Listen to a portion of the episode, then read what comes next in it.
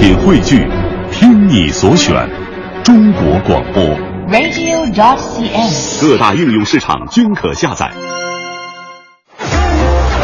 一个最时尚的相声演员，一个最年轻的足球解说，一个最低调的民谣歌手，一档最犀利的文体评论。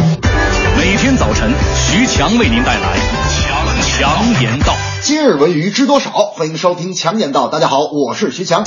经典电视剧《西游记》自诞生以来重播超过三千多次，演员六小龄童正在为此申报吉尼斯世界纪录。对于能否申报成功，六小龄童颇有自信地说：“很多电视剧你看第一遍的时候觉得很精彩，可第二遍重播你却不想看了。但《西游记》不同，什么时候重播你什么时候爱看，同时也成为了世界上重播率和收视率最高的电视剧。不过，徐强也想到了一个问题：近年来各种西游元素的作品频繁搬上银各种改编的经典名著层出不穷。为何经典反复回锅却吊不起观众的胃口？为何明星大腕齐上阵却刷不出重播三千多次的叫人数据？总而言之，一句话，改编不是乱编，神话不是胡话。投资商若想靠名著挣钱，请先保证别糟的名著。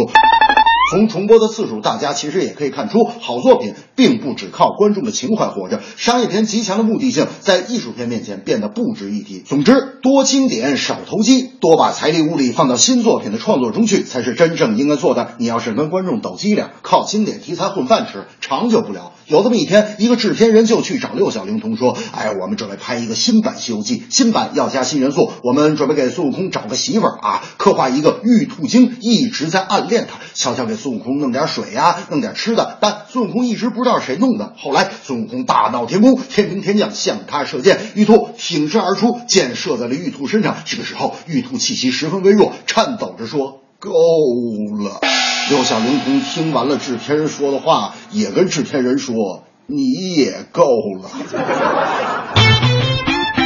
近日，若兰的科幻新片《星际穿越》上映后，又成了席卷票房的神作啊！该片登陆中国以后，三天票房过亿，引发讨论。影片中，若兰将时间变缓、引力效应、五维空间，还有外星巨浪等多种元素，以超乎想象的形式呈现在巨幅银幕上。尤其是人类最为好奇、神秘莫测的虫洞级黑洞，也首次以爱因斯坦的广义相对论方程式惊艳现身。难怪网友总结：若兰负责呈现美，索恩教授负责真实，观众则负责享受。诚然，从《黑夜骑士》到《盗梦空间》，再到如今的《星际穿越》，大伙儿也能看出，导演若兰似乎很喜欢拿这种多维空间、时间跨度和平行世界做文章。大家都觉得那么好的题材，为什么不拍 3D？有网友就说了：“哼，若兰不拍 3D 就已经把 3D 贬得一文不值了。”有人认为不拍 3D 那是因为若兰是个标准的胶片控，而若兰面对此问题则认为并不是自己不爱拍 3D，而是因为艺术的严谨，觉得技术不成熟，怕导致影片效果差，所以暂时没拍。这倒是给中国的电影人一个很好的启发。如今大投入的 3D 电影泛滥，而它却并不是保证票房的护身符。只要故事打动人，情怀有共鸣，表达方式永远是次要的。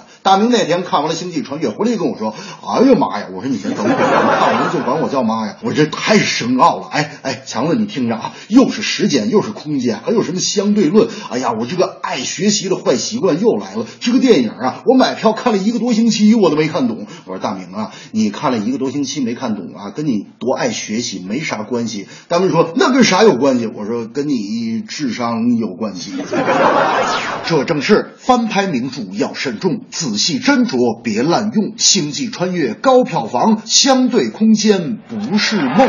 西游记不思议，重播三千多次百看不腻。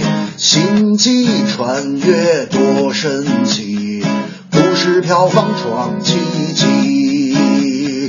什么妖魔鬼怪，什么美女话题，什么相对世界，什么空间转移，什么魔法狠毒，自有招数神奇。你去拍摄三 D，我有情节神秘，师徒四人斩妖斗魔，同心协力，穿越时空多美丽，邪恶斗不过正义。